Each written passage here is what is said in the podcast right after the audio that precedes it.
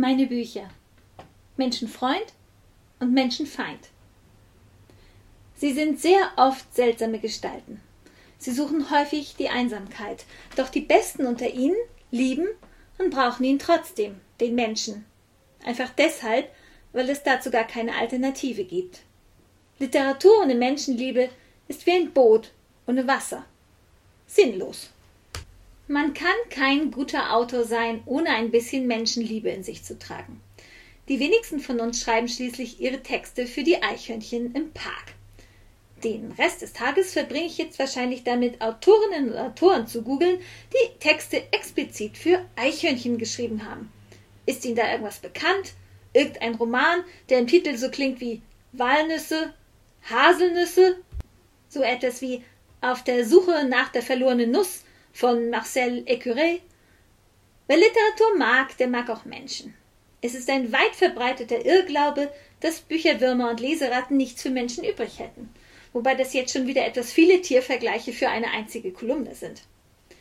Trotzdem benehmen sich nicht wenige Schriftstellerinnen und Schriftsteller mehr als nur ein bisschen daneben im Umgang mit ihren Mitmenschen. Dabei denken wir mal nicht an solche Irren wie Michel Ulbeck oder so mystische Wesen wie Thomas Pynchon oder Elena Ferrante. Letztere könnten ja auch ganz nett sein, weiß nur leider keiner. Ersterer fällt definitiv in die Kategorie Menschenfeind. Schriftsteller ziehen sich aus sehr nachvollziehbaren Gründen von der Menschheit etwas zurück, während sie arbeiten, weil man Romane nun einmal in der Regel besser in Ruhe schreibt und nicht mit quengelnden Kindern um sich herum, die jetzt aber sofort und auf der Stelle ein Nutella-Brot wollen. Hausaufgabenbetreuung brauchen oder dringend mal wieder an die frische Luft gehören. Das rechte Maß an Rückzug in Ausgleich zu sozialem Umgang zu finden, ist allerdings eine komplizierte Sache und gelingt den wenigsten dauerhaft gut.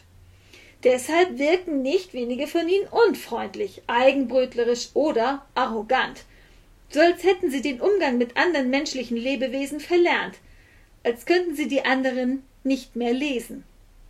Das Gegenteil zu leben ist leider auch nicht hilfreich. Literatur braucht auch Ruhe im Entstehen und man tippt mit Nutella an den Fingern eher schlecht. Dafür gibt das Kind jetzt endlich mal Ruhe. Wir können uns nur selbst verstehen lernen im Umgang mit anderen.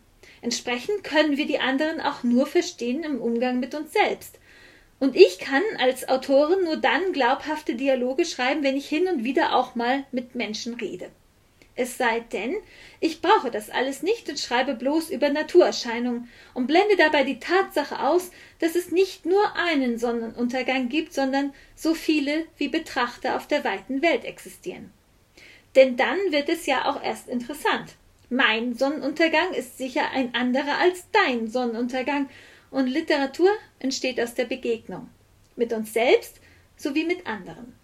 Man muss Menschen schon mögen, um glaubhaft über sie schreiben zu können. Deshalb ist die Vorstellung vom weltentrückten Genie auch vollkommen fremd. Ein Genie, also ein überaus kluger Mensch, würde sich nie dauerhaft von der Welt abwenden, weil er sie eben braucht und weil er sie liebt, trotz allem.